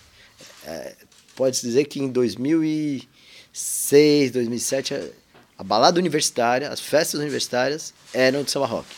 Então você vinha com uma história acontecendo ali, um movimento acontecendo. Não, e é muito louco o samba rock. Muito louco. Nossa senhora. Até que no mesmo, na mesma semana a gente fez Juca, interior, a gente vinha fazendo tudo. Que o segredo da história é você entrar, na minha visão, o segredo da história, o artista estourar, é ter uma pitada do pop, lógico, e você fazer todos os jogos universitários. Porque você fazendo jogos, você tá no miolo do formador de opinião, no meio do form- formador de opinião.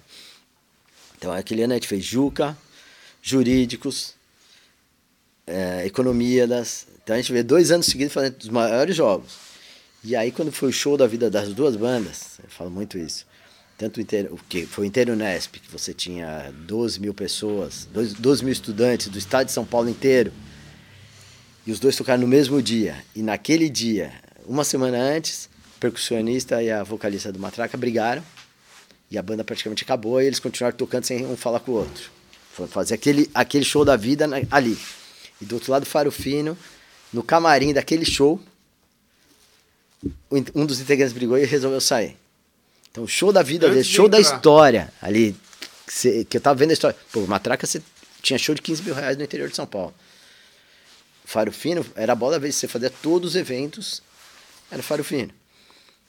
E aí ali foi que a história deu uma caída. Cara, aí eu ainda lidar, assumi. né? Também porque você tá ali e você fala, calma, galera. mano. Pensa. Não, você vai, Difícil. você vai. os- Um sempre falar com o outro, você que tem que ficar. E a gente ainda ficou junto durante uns oito meses, sem um falar com o outro, e você no meio dos dois, você tentando. Mas fica um Tentando clima, fazer. né? Não, o é palco clima- deve ser, mano, deve ser um Não, eu sei que é. Já passei por isso. É, é, não desejo pra ninguém. Nem quero passar de novo. Nossa É, senhora. você vê vários artistas grandes, né? Que são assim. Sim.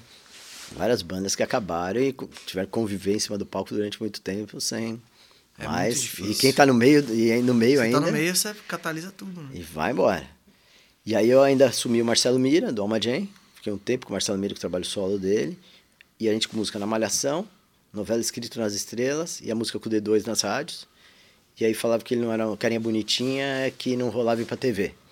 E eu não conseguia linkar as músicas tocando, não tinha a in- a internet não era forte ainda, você não conseguia linkar a imagem e a voz do artista. Caraca. Aí eu falei, quer saber? Fui sair, fui fazer curadoria de vários festivais, fiz direção de palco, fiz um monte de coisa, mas não fazia. Fiz a volta do forró na virada, a Kombi do forró na virada cultural, primeiro ano, segundo ano, caminhão do forró. Aí eu consegui o palco do forró na virada. Eu, ia, eu virei bastidores total, né, produção total, sem trabalhar diretamente com o artista. E o pé lá, mas o pezinho coçando, né? Sempre funcionando. Várias tentativas de voltar, quase voltando, mas fugia. Mas aí o Rastapé entrou quando? É, eu Aí. ia perguntar, eu ia perguntar. Ia, com né? quem você tá trabalhando agora? Na produção agora falando produtor. Produtor é ia, mas não foi. É, né, Zé? Ou né? vai ou racha. Vai, vai, não vai. E eu fui, e, em dois, parei em 2008. Em 2012, fui convidado para dar consultoria para a banda Menina do Céu, de BH, que era da Legal. esposa do Bruno do Biquíni Cavadão. E aí eu entrei na agência produtora para dar consultoria, quando eu vi eu estava cuidando da agenda do Biquíni e da Paula Lima. Uau! E aí eu fiquei um tempo lá, vi que o, vi que o mercado corporativo era muito mais legal, era muito é, menos difícil, menos não é menos difícil, menos enrolado para trabalhar, mais profissional. E como eu passei por várias histórias todos esses anos, conheci vários empresários, vários artistas, eu resolvi que eu ia focar a minha produtora, né, já como olho vivo, no corporativo, vendendo de Paula Lima, a galera do rock, do, do forró, ao sertanejo, funk se precisasse. Porque na tudo. realidade eu não consigo trabalhar com o que eu não gosto. É, Então, assim, eu não consigo cuidar da carreira de um artista, não, é- não gosto, porque até o sertanejo hoje é pop. Eu dou um valor gigante, o sertanejo conseguiu, é, foi o primeiro segmento a se profissionalizar, teve a união que o forró não teve, se profissionalizou que o forró não se profissionalizou, tem um milhão de de, de vantagens em cima dos outros estilos, porque os caras são, são foda, realmente eles fazem acontecer. Mas não é minha praia. Quando eu saí do Fala, mas podia ter ido. Meus grandes contratantes de rodeio, simplicidade dos grandes sertanejos hoje. Então eu usei essa força que eu tinha para ir pro corporativo, que eu aprendi a mexer corporativo na agência. Da agência eu saí, fui para Sunshine, montei a Olho Vivo, Olho Vivo fui para Sunshine e cuidar também da Sunshine Agency, toda essa parte corporativa. Só que dessa vez eu não abri mão da, da Olho Vivo. Aí nesse meio tempo eu a Sunshine assumiu o Dudu Braga, filho do Roberto Carlos, o projeto de rock, o RC na Veia.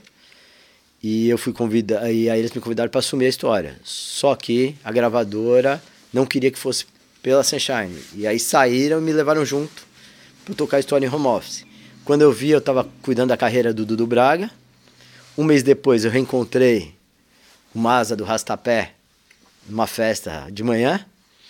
Os dois chapados, dois já, a gente já tinha tomado todas, 9 horas da manhã no after, e começamos a conversar. É, pô, você não vende mais? Pô, você sacaneou aqui, né? Foi. Resumindo, dia seguinte ou dois dias depois, estava o seu Jorge almoçando comigo, com o Jorge Filho. Quando a gente viu, a gente tinha se entendido.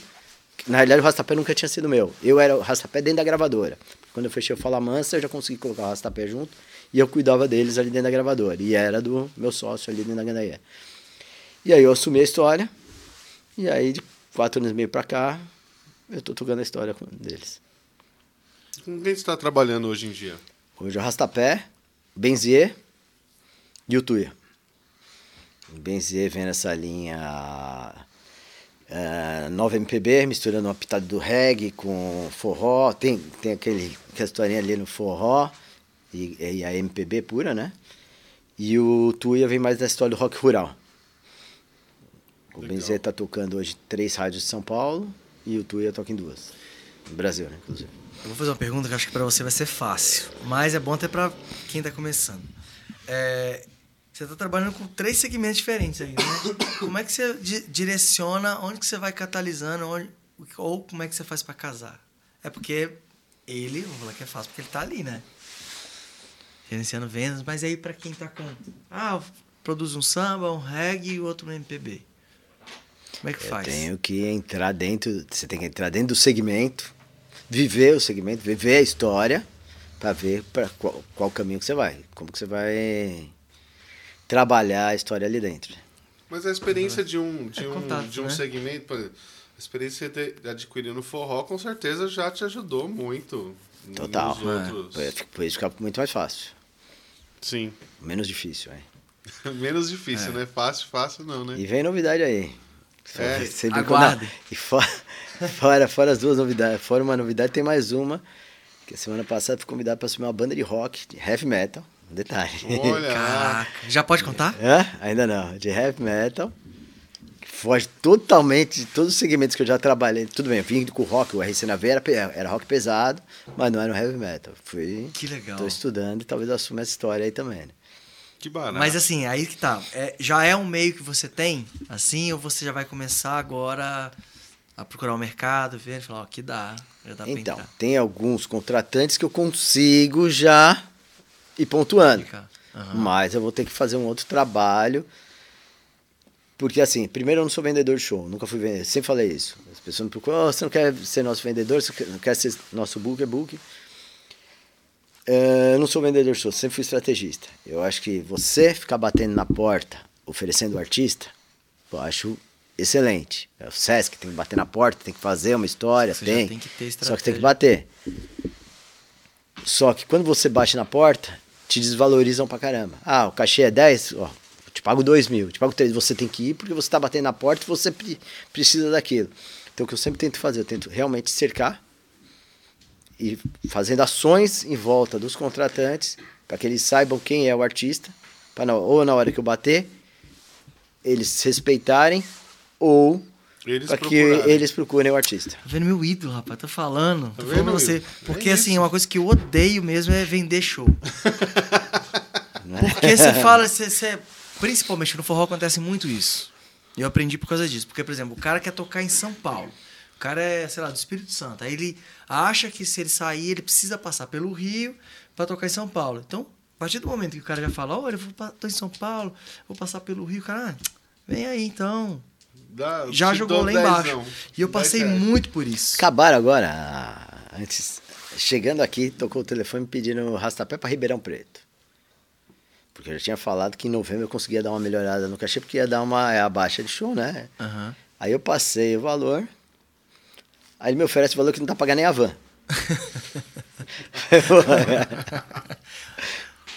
então é Não. bem isso, vai desvalorizar. É. Vou passar pelo Rio, ah, não, pago 4 mil, pago 3 É. Porra, como? Paga nem, É. o custo, nem custo da equipe.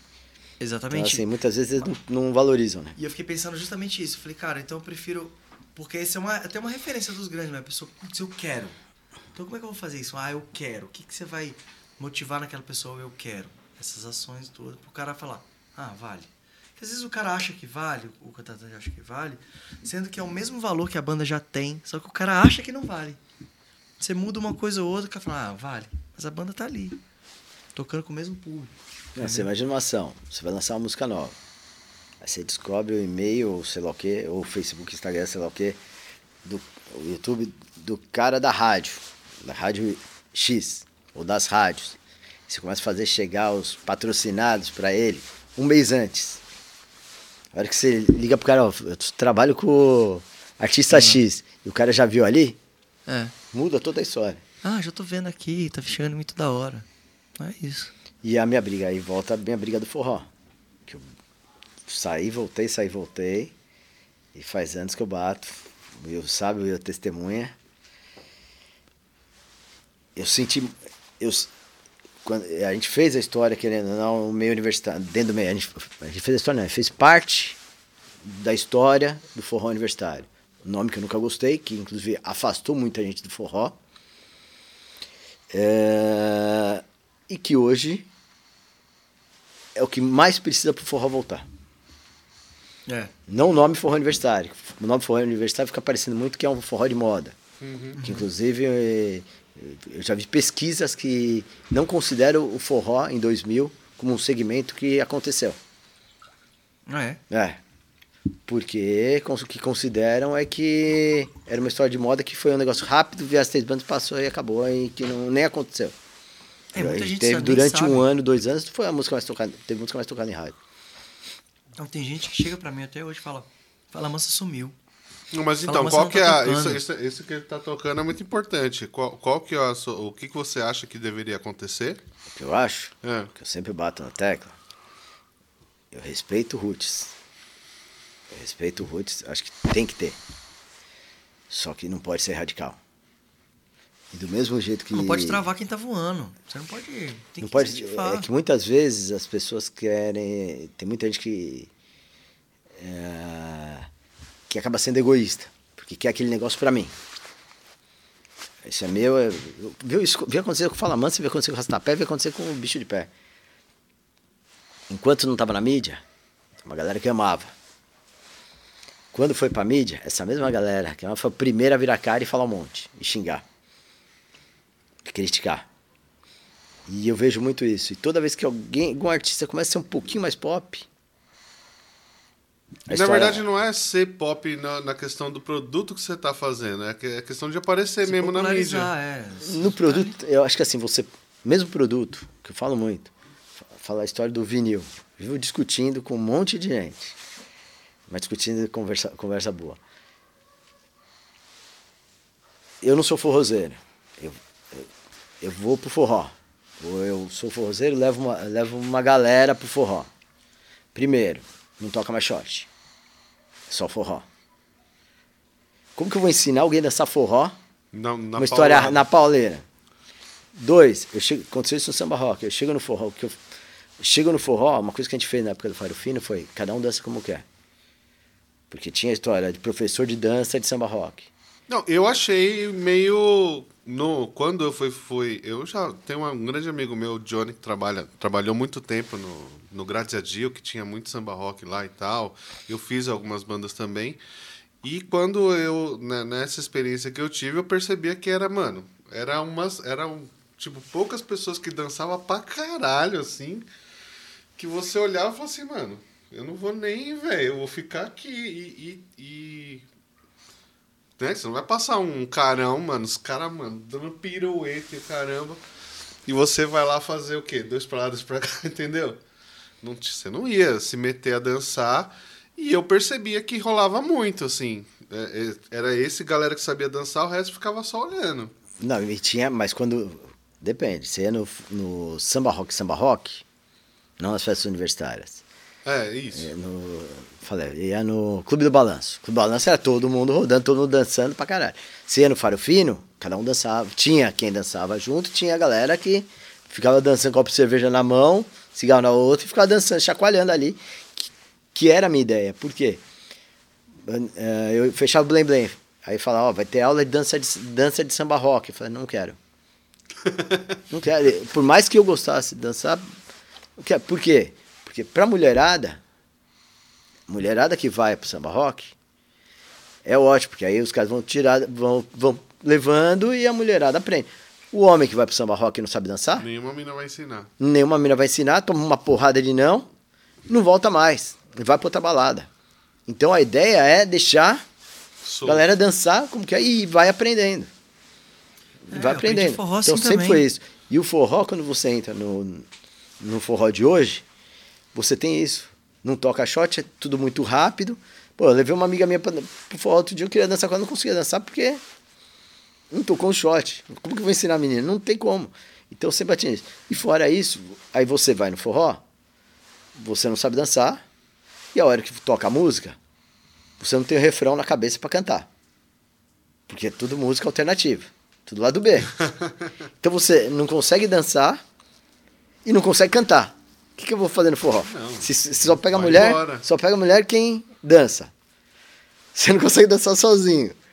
Vai ficar tomando cerveja, vou para outro lugar mais barato. E, e eu sentia muito isso na época que eu falei do samba rock. Vinha na época do axé. Então, na volta do axé. Então o axé vinha a história toda para cima, sai do chão.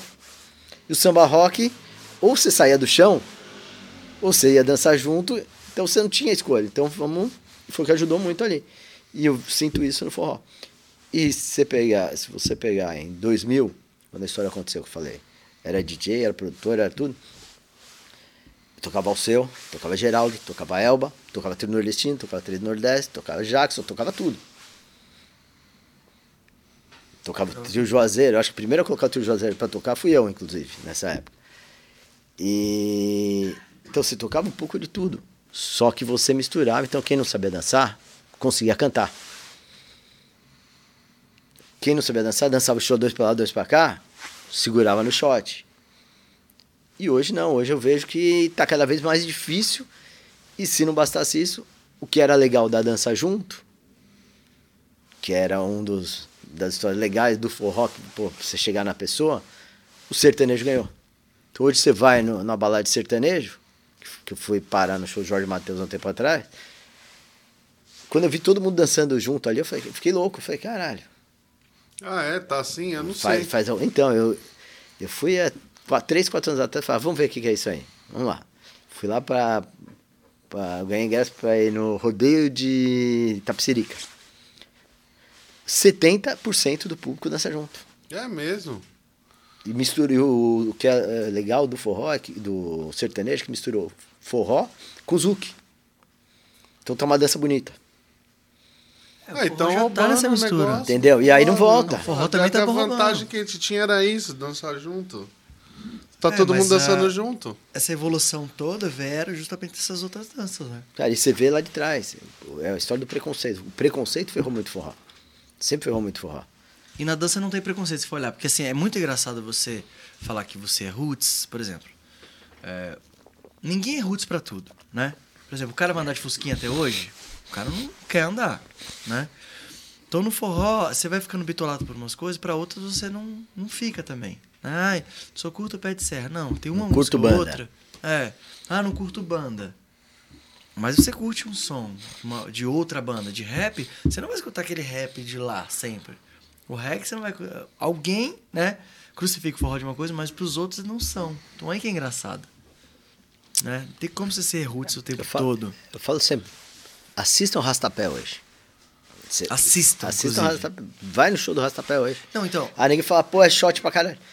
Vê o show inteiro. É. Eu sei de gente que. Itaúnas falou que foi embora do Rastapé porque tava tocando muito shot. Não pegou a segunda metade do show. É. Entendeu? Tem que passar por tudo. Não, e outra, mas é aí que tá. Esse pessoal, inclusive, tem gente que chega pra mim até hoje e fala: Fala, mas você não toca mais, não tô vendo. Eu falei, como você não tá vendo?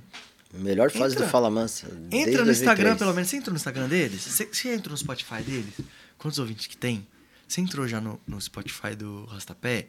Você já viu quanta coisa nova tem lá? Então não fala. Você tá falando só porque não tá na sua cara aqui, ó. Não tô esfregando na sua cara. Mas tudo bem também ter um evento pra quem gosta só de roots. Tem, do Mas mesmo não- jeito que tem que ter o ah, evento do pop misturado com o. Tem que ter. Mas o que, eu, o que eu falo é.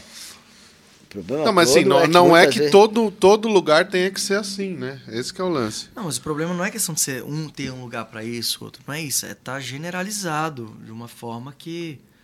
Né, poderia ter dois que tem público pra todo mundo. Mistura. Mistura. E a mesma, mesma coisa é. Pô, piseiro. Piseiro é forró. Pra mim não é forró nem aqui nem na China. Mas, que não me escute falar isso, mas galera de lá, que eu vendo também É, mas quando não é forró, é precisa. piseiro, é tipo Mas isso- isso. mas pra mim não é forró nem aqui nem na China. Mas, do mesmo jeito que forró eletrônico em 2000, Magníficos, Mastruz com Leite, o próprio Frank Guiar, aquilo não era forró pra mim. E que eu tive problema no Nordeste quando o Falamansa estourou e a gente foi pro Nordeste. E eles só tocavam com teclado, não tinha zabumba triângulo. E tiveram que mudar todo o forró por causa do Falamansa. E que a gente ia fazer show, ninguém desligava a luz na metade do, do show. Ia fazer sh- show gigante, de repente cortava o som. Fala tocava sem som nenhum. Ciúmes. Eu recebi ligação. Uma- como eu recebi assim, ligação da, de uma produtora, maior produtora de forró eletrônico lá. Quando falou, a falou: não venha pra cá. Se você vier pra cá, você tá fudido. Foi o que aconteceu. A gente ia fazer show, imagina. Fala mansa, limão com mel e sei lá o quê. Aí fala mansa tocando, de repente, pum! Uma explosão na rua, escuro. Mansa tocando. Ou tava tocando, de repente o som ficava péssimo, mesmo que o nosso técnico cortava o som. Caraca. Era uma atrás da outra, a gente só tomava porrada ali. Assim. Nossa, mas sabotar assim, no meio do show. Fortíssima, máfia. Batendo, A gente tava batendo de frente com a máfia do forró eletrônico, na época. Que isso, cara. Pode acreditar que existe. Que absurdo. Aí sabe o que eu fiz? Ah, então vou fazer o seguinte. Eu tinha boa parceria com o pessoal do, do Jamil. De exclusividade pessoal do Jamil pra vender Fala Mansa Norte e Nordeste. Aí eu entrei pela máfia do Axé. Eu entrei entendendo que a máfia do forró eletrônico resolvi a história. Aí eu saí logo depois. Mas resolvi. Caralho, muito interessante isso, né? É, filho. Tem muita coisa Não, que é tem. f- né? E o forró agora? O que, que você acha, Zé? Que Ah, é ainda que tá- falta? Pera, não, só, só finalizando Tá. isso que eu falei do piseiro. Pra mim não é- não é forró, não é que forró. que não, O pra forró mim não mudou é forró. nada. Não, não é um bagulho novo. Tipo, Então, tem uma é- picada de lambada com uma batida eletrônica, é a mesma, mesma coisa. Só que a gente critica muito. Eu, sou, eu critico também. É, só querendo ou não, é importantíssimo o movimento. Enquanto o nome forró tá crescendo, naquela época, o Magnífico era fortíssimo. É. Pô, calcinha preta, fortíssimo. S- Tava ajudando a levantar o nome do forró, que veio o Fala Mansa e veio a história do Gil, do Esperando a Janela, fez assim. Então o nome já estava em alta, muita gente que gosta do piseiro como forró, que hoje não pode escutar, eh, até um ano atrás não podia escutar falando forró porque forró é horrível, e hoje gosta de piseiro, eu vou escutar esse forró porque eu gostei, eu gosto, gosto agora eu gosto de forró. E aí começa a entender uma história diferente. E aí tem que aproveitar Também, pra mostrar então o... o público forrozeiro tem que aceitar, tem que é, Não ser crítico. Pelo valor, pelo valor que Sim. tem pelo forró, tinha que valorizar essa história toda. Então a gente não pode ficar criticando, que nem a gente tá fazendo aqui. Certo? Não, a gente não tá criticando. Você tá criticando? Eu não, eu não. criticando. Eu Você não. tá criticando? Então. Eu, que a, gente tá, a gente tá buscando alternativas É. pro forró crescer. É a nomenclatura que é o problema, né? Na verdade, é só falar assim, forró. Não, vou no piseiro, eu vou no sertanejo. Pronto, forró. Sim. E vai no forró. O negócio vai ser só nomenclatura. Qual forró que você gosta? É. Forró piseiro, forró universitário, forró pé de serra, que tá assim. Não é porque o Fala Mansa fez participação com o Henrique Juliano que ninguém vai destruir o Fala Mansa porque teve o Henrique Juliano ali. Cara, o Henrique Juliano com o Fala Mansa ajudou o Fala Mansa a crescer. Sim. Do mesmo jeito que o Gabriel Pensador com a música Fala Mansa ajudou. Fala. Então são histórias que Exatamente. tem que fazer porque senão você não vai chegar no público que faça se susten- sustentar. Hum. Você viu na pandemia, Candaima quase fechou, Remelejo quase fechou. E se fechasse, pra onde ia? Não, não tem, não teria mais nada. E os nossos, a tipo, sorte que a gente teve foi isso, filho. os, os maiores artistas da música brasileira fazem parceria. O Gilberto Gil grava com um monte de gente. Caetano, Dominguinhos gravou com todo mundo. né? Que não são é, artistas MPBzísticos. São vários artistas de vários segmentos. Então, Precisa. é, tem que ver o exemplo de quem é grande, né? E seguir. Qual que seria um exemplo grande que o forró poderia seguir? Exemplo grande. É, Umas perguntas difíceis, assim, é uma né? pergunta- Então, Pra falar o assim, exemplo na é o, Não, porque assim, o melhor seria o Gil, Caetano. Essa é o exemplo grande pra mim. Seria, mim é, pra seria mim por é. aí. Exemplo grande é, não, a ser seguido dentro do segmento. Fala Mansa. Que tá fazendo agora com a Isa. Já fiquei sabendo que vem as outras participações gigantes aí. É que a gente com pode eles. pegar, sei lá, stand-up. Foi a mesma coisa do stand-up. Stand-up era o gueto dos bares, né? Os botecos que tinham. Quando tava piada, dava, sei lá, 10 pessoas, 20. Eu tô falando como leigo também, né? Que era o que a gente via de fora. Agora a gente viu que eles se ergueram por uma coisa internet. Mas foi uma união muito grande. União. União muito União. União. E a união, a união do sertanejo, a união do pagode. Sertanejo XY, Z, um não gosta do outro. Mas um toca a música do outro, o axé, um toca a música do outro. Todos eles tocam música do outro. E tem, querendo ou não, tem uma certa união. No forró nunca teve. Melhor, até teve. é, Naquela sou testemunha. co- ah, consegui convencer o Fala Mansa na época a deixar o Rastapé abrir todos os shows de rodeio deles. Aí acabou não dando certo no caminho, mas teve um começo de união. Sim. Mas pra- é, eu ia falar que eu não vejo realmente bandas de forró tocando músicas uma das outras, né? Mas o Nando muito toca. O Nando toca. Beijo pro Nando aí. A gente toca também. A gente toca peixe elétrico, toca rastapé também. É, o Nando toca a música de todo mundo. Eu acho, eu acho É, muito, muito legal né? isso que ele faz.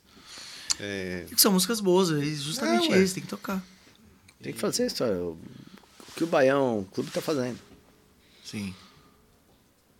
É uma Banda é uma banda, é. É uma banda que eu acho que tem um potencial gigante para chegar onde muita gente não chegou. Não sei Exatamente. música própria, não, não conheço música própria deles. Mas em relação a também. repertório, fantástico.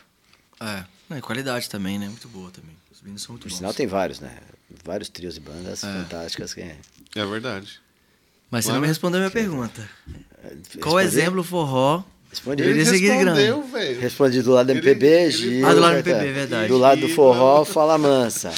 Do lado, vamos ver, do lado do É sertanejo. Não, ele não Os tá amigos. atenção. Não, eu tô gente, assim, não é, mudou tá. de assunto muito rápido. Eu queria Viu? mais. Ó, Ah, então, do lado do, do sertanejo, os amigos, pronto. pronto, os amigos. Aí, Aí, tá vendo? agora? Agora dá pra encerrar isso. Beleza, então. Não, mas é porque eu quero que, que a gente. É uma briga de anos do forrozeiro, né? De, de brigar menos e fazer mais, né? O, o coletivo ele ainda precisa se estruturar para isso, mas as pessoas parece que tem que ter um- uma cabeça de pensar, gente, a gente quer chegar aonde, né? Com isso, voltar ao forró, mas precisa fazer o quê? E é isso, é mapear isso para todo mundo falar, vamos por aqui. Né? Nem que seja internet mesmo, cara. Vamos fazer mais coisa Tá. na internet, legal. Então, mas se você não se você fizer coisa na internet e não tiver uma pitada pop, não vai andar. Vai ficar no gueto. Você precisa de alguma coisa que saia da casinha para poder realmente trazer mais gente para ir convidar mais gente e mais gente voltar. Porque se ficar no gueto, você pode fazer o que for na internet que ou você vai ter Sim. que ter muito dinheiro para fazer a música entrar na cabeça das pessoas, ou você vai ter que fazer alguma coisa que traga as pessoas para a história. Que as pessoas Venham, né? procurem aquilo. Consumam né, espontaneamente. É muito louco, né, cara? Muita coisa. Gente, eu- tô só informação de primeira aqui. Não, mas é maravilhoso. Né? Né? Depois acerta. Vocês tiveram uma consultoria aqui. É sensacional, gente. A gente tá caminhando pro final da entrevista. E aí eu queria saber se você se você tem algum recado para dar para esses artistas aí. Artista, público, forró. Não precisa ser do recado. forró.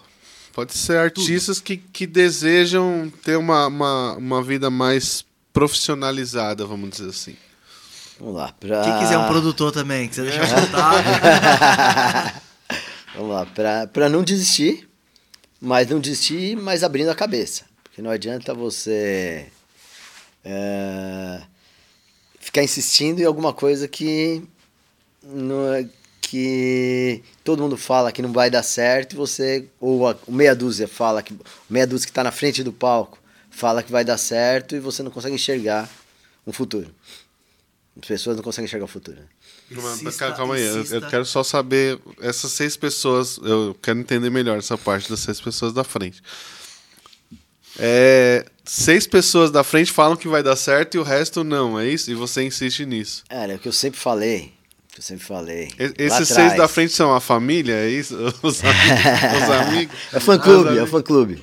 É o fã clube que Fã tá clube. ali, tá. Porque muitas vezes não é só quando o artista está nessa fase, quando o artista está um pouquinho maior, muitas vezes você tem um fã clube e o artista enxerga os primeiros 20 metros do palco, os primeiros 10 metros do palco, tá enxergando ali. Então tem a galera gritando, a galera levantando a mão, a galera.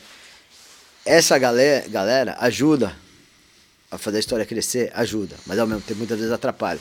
Porque às vezes se você não estiver olhando 10, 20 metros para trás,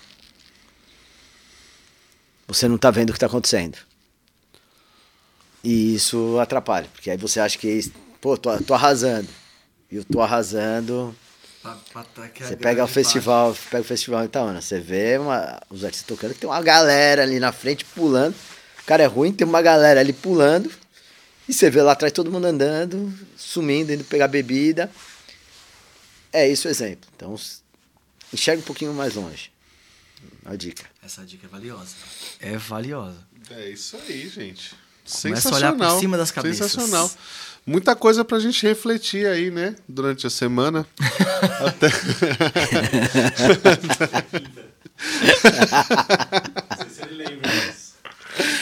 É, Zé, eu queria agradecer muito a sua presença, né? Obrigado a Porque vocês. realmente é, a gente montou esse, esse podcast justamente para convidar pessoas que, que, que possam dar.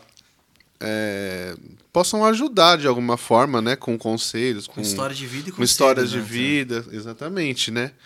É, ou- ou os artistas, né? Ou as casas, os artistas, enfim, o, o cenário todo ali do forró aqui no Sudeste, né? Então você, pô, queria agradecer muito pelas suas Obrigado, dicas, pelas suas Pelo histórias. tempo que ele não tem, que ele Pelo tempo cá. que ele não tem, que eu sei que ele tá agoniado pra ali tirar o, Pra tirar o a foto do avião. show, pra ele tá fechar ali, é. fechou, Ele tá pra fechar fechar um show ali. Ele tava, gente, ele tava realmente fechando Ele dois tava shows fechando um aqui. show aí, a gente falou. Quando a gente tava montando a câmera aqui, ele tava. E vocês vão saber se ele vai fechar. É, já já. Eu acho que você nunca me viu tanto tempo sem celular na mão. É, ó, verdade. É verdade. Aliás, eu nunca vi. Acho que eu, eu fiz o Zé ficar sem celular na mão. Só que ele já pegou ali, gente. Agora a gente vai ter que encerrar mesmo. Porque Então, Não, já porque a gente combinou que ia fechar um show ao vivo, né? É verdade, sim. Não, já. Zé, abre aí e vê se já fechou. Vamos Vê, só vamos vê aí. Vamos ver, vamos ver. Só pra vocês verem ao vivo, Ó, gente, como é que é. s- s- Fechou, não sei, mas ó.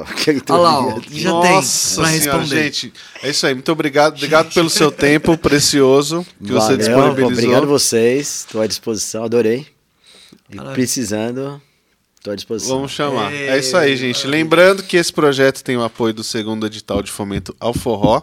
Estamos em todas as redes sociais, nas suas plataformas digitais. Vocês podem ouvir a gente aí, lavando louça, indo pro trabalho. O que mais você vai estar fazendo? Academia. Academia, academia, hein? Academia é uma boa, não esteira, tinha escuta pensado nisso. Dançando forró. Dançando, fo Dançando dança- forró. Põe no ouvido Põe e. no ouvido. dança É, a história. Dá pra- Fono estéreo. Dá uma força pra gente, se vocês puderem compartilhar, falar pros amigos, pros parentes e tudo mais, pra ajudar o nosso canal a crescer, a gente vai ficar muito grato. É, é isso, Will? É isso. Obrigado, Zé, de novo. Obrigado, Zé. mais uma vez. E até semana que vem. Conheçam Valeu. a Olho Vivo Produções, conheçam o trabalho também dessa produtora maravilhosa que faz o forró acontecer aqui, de outros artistas, né? Banda Rastapé, que mais? Benzier. É, Benzier, conheçam o Tuia. Benzier. Essa câmera aqui, João. Conheçam a banda Benzier, maravilhosa. E vem mais coisa, né, Zé? Muito mais. É, opa, vem novidade aí. Vem. Vamos mudar, o forró, mudar esse forró, gente. né? Vamos mudar esse forró? Aguardem. Valeu, Aguardem. gente. Até semana que vem. Um abraço. Valeu.